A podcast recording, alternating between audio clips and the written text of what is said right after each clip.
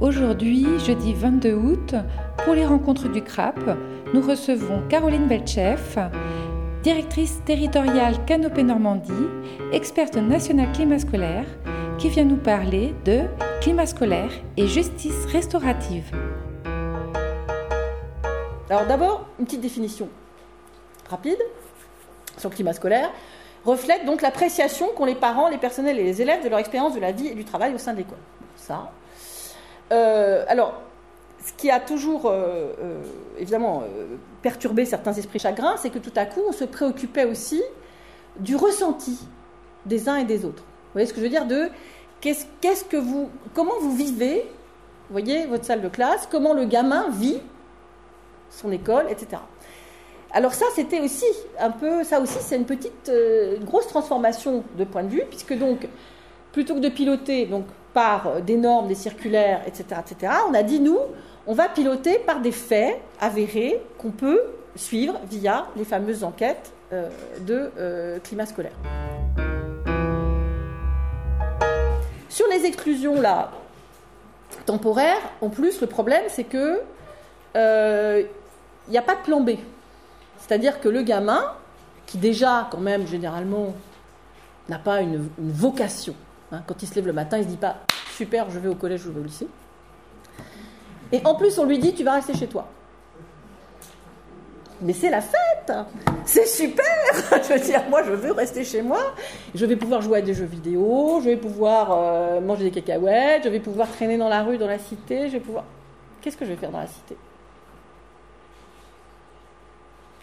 Alors évidemment, il y a des communes euh, qui s'organisent, euh, il y a des bahuts qui s'organisent avec des communes, etc. etc. Donc, euh, pour ne citer que cet exemple-là, on avait fait un gros boulot avec trois collèges de Grigny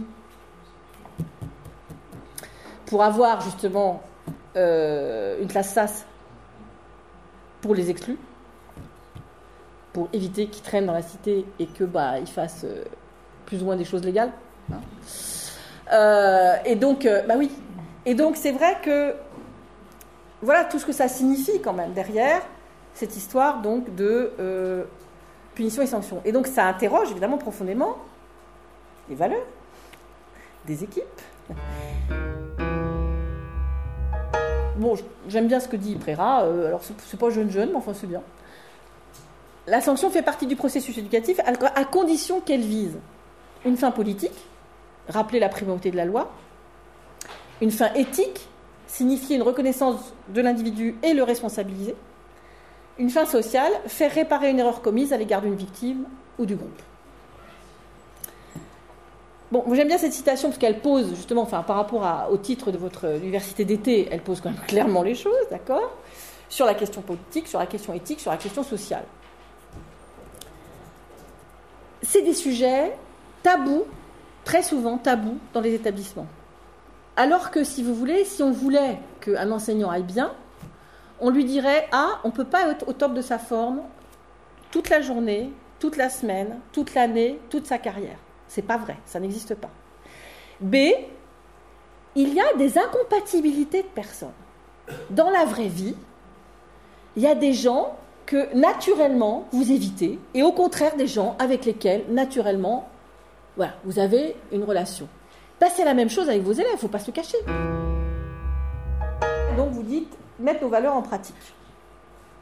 Le mot pratique m'intéresse. Parce qu'en en fait, ce qui manque dans l'établissement, ce pas des grands discours euh, ou des grandes formations où on va vous raconter euh, euh, voyez, l'éthique relationnelle du machin, etc. Super, mais bon, ça va cinq minutes. Dans la vraie vie, ce qui vous manque, c'est des études de cas simples, de cas concrets de ce que vous êtes en train de vivre ou de ce que vous, vous savez que vous allez vivre.